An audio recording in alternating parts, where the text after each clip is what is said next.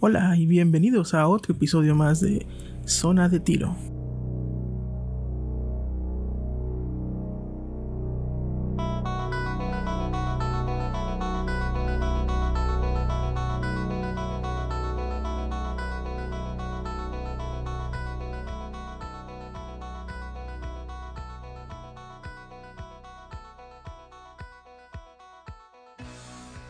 Gracias a quienes nos han estado siguiendo en las redes sociales.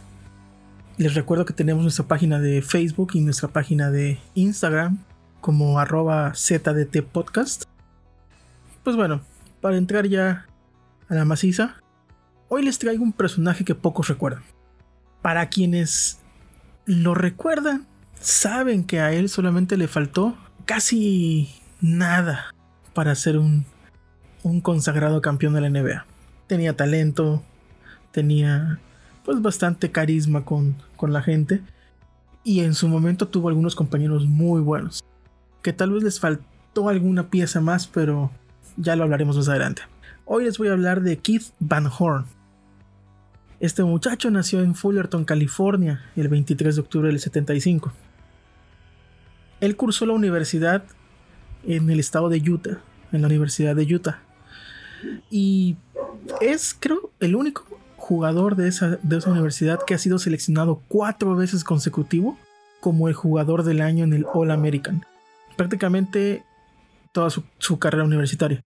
Y él es de los pocos jugadores que cursaron la, la universidad completa antes de pasar a la NBA. su número de camiseta era el número 44 y obviamente fue retirado por su universidad después de que fue seleccionado en... Bueno, después de que salió de de la universidad y fue introducido en el Salón de la Fama del Club Crimson de Utah.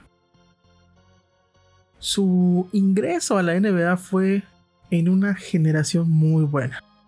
Estamos hablando del 97. Él fue el segundo, la segunda selección del draft de ese año. El único que estuvo por delante de él fue otro super novato de, ese, de esa generación que es Tim Duncan. En, ese mismo draft lo acompañaron Chauncey Billups, Antonio Daniels y Tracy McGrady. Todos ellos fueron relevantes en sus equipos. Y pues Tim Duncan y Tracy McGrady fueron estrellas de la, de la NBA. Jugaron varios partidos del All Star. Y Chauncey Billups y Tim Duncan fueron campeones de, de NBA en sus respectivos equipos. Kidd fue seleccionado por los Sixers de Filadelfia pero inmediatamente fue traspasado a los New Jersey Nets por Tim Thomas. Su primera temporada la, cursó como un jugador titular en toda la temporada y un jugador que fue indispensable en la alineación. Terminó con 19 puntos y 6 rebotes en promedio.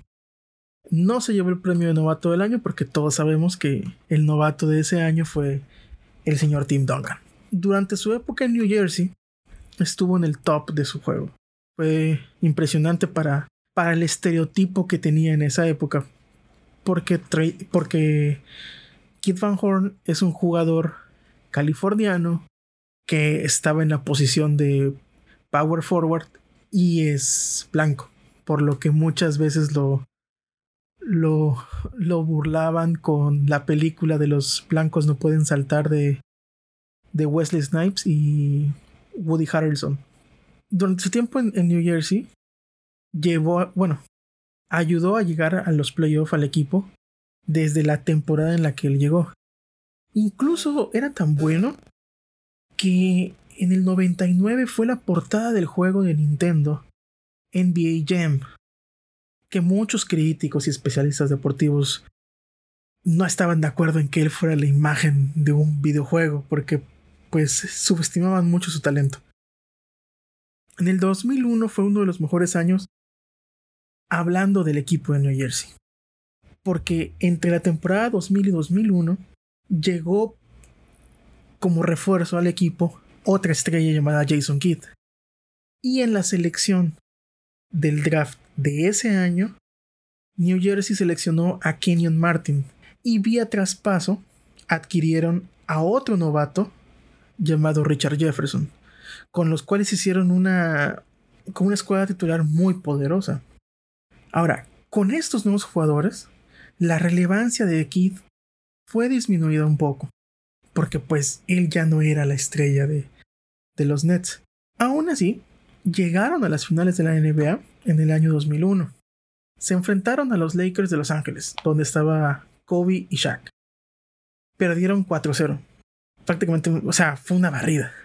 La siguiente temporada el equipo traspasó a Kit Van Horn y lo, lo mandaron al equipo de los Sixers de Filadelfia. El jugador por, por el que lo traspasaron fue Dikembe Mutombo.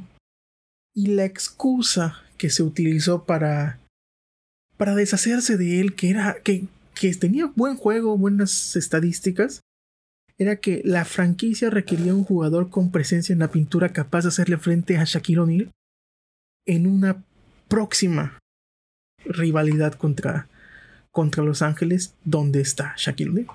Y pues la verdad, fue un buen movimiento porque la siguiente temporada, estamos hablando de 2002, llegaron a las finales.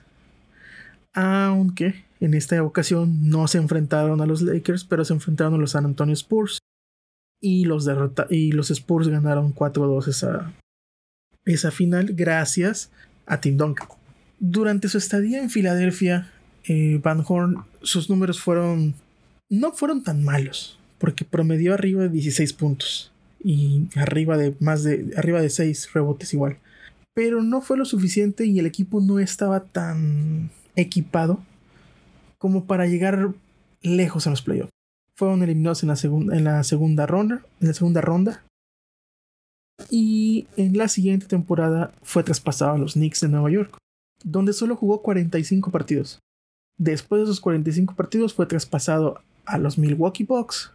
Ahí pasó sin pena ni gloria un par de años.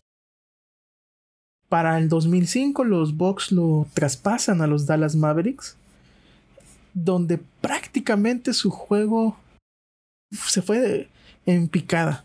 Y no porque su desempeño fuera pobre, sino porque prácticamente jugaba muy poco. Nunca fue titular en los Mavericks. Y de los 82 partidos, jugó la mitad, o poco más de la mitad. Y estamos hablando de partidos en los que jugó 5 minutos, 4 minutos, 6 minutos. Ese equipo de Mavericks ese año llegó a las finales de la NBA pero la perdieron ante el Miami Heat, que tenía a un jugador muy, muy, muy joven llamado Dwayne Wade y con Shaquille O'Neal a su lado. Para el 2006, Kit Van Horn rechazó un contrato de 15 millones de dólares y decidió tomarse un descanso para estar con su familia. Sus derechos como jugador los poseía el equipo de los Mavericks de Dallas. Entonces, para el 2008, los Mavericks lo traspasan a los Nets de, New Jersey otra vez. Regresa a su equipo inicial. Aunque pues desde el 2007 él no estaba jugando. Para que recordemos que estaba en un año, un tipo año sabático. En ese intercambio que hubo entre los Nets y los Mavericks, una algo gracioso es que lo cambian por Jason Kidd. Así que después de ese cambio, en el 2008, él anuncia su retiro tras ser despedido por los Nets. Ah, ah, para que entiendan, él, al momento que hacen el intercambio, él llega a la escuadra de los Nets y en el mismo momento eh, la franquicia lo despide. Pues ya después de su, de, su retiro, del anuncio de su retiro, Van Horn se dedicó a su familia, a su religión más que nada.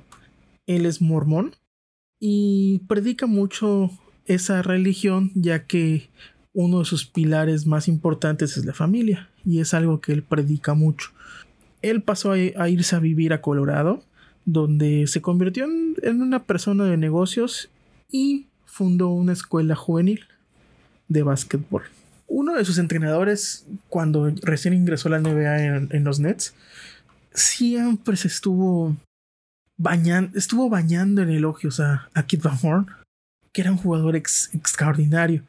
Pero que no tenía la sed de ser estrella.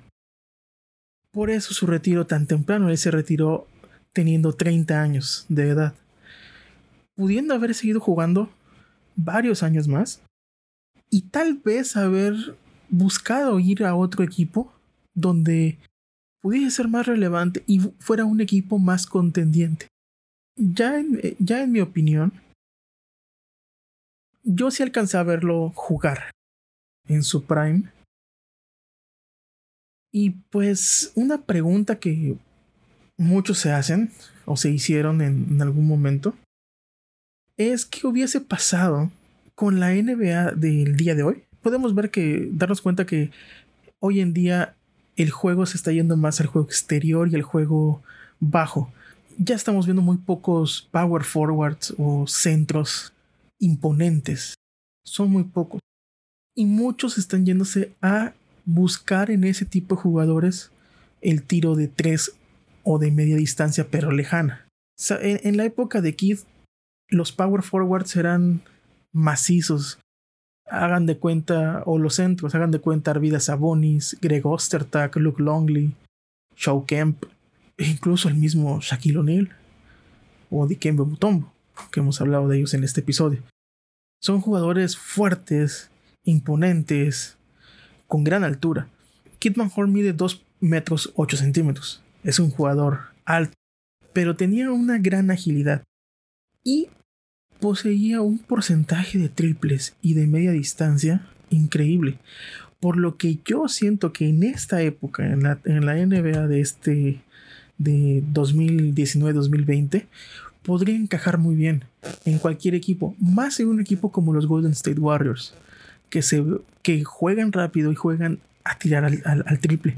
Incluso hubiese sido una buena opción para, para el proyecto de los Rockets con James Harden y con eh, Russell Westbrook de eliminar los centros.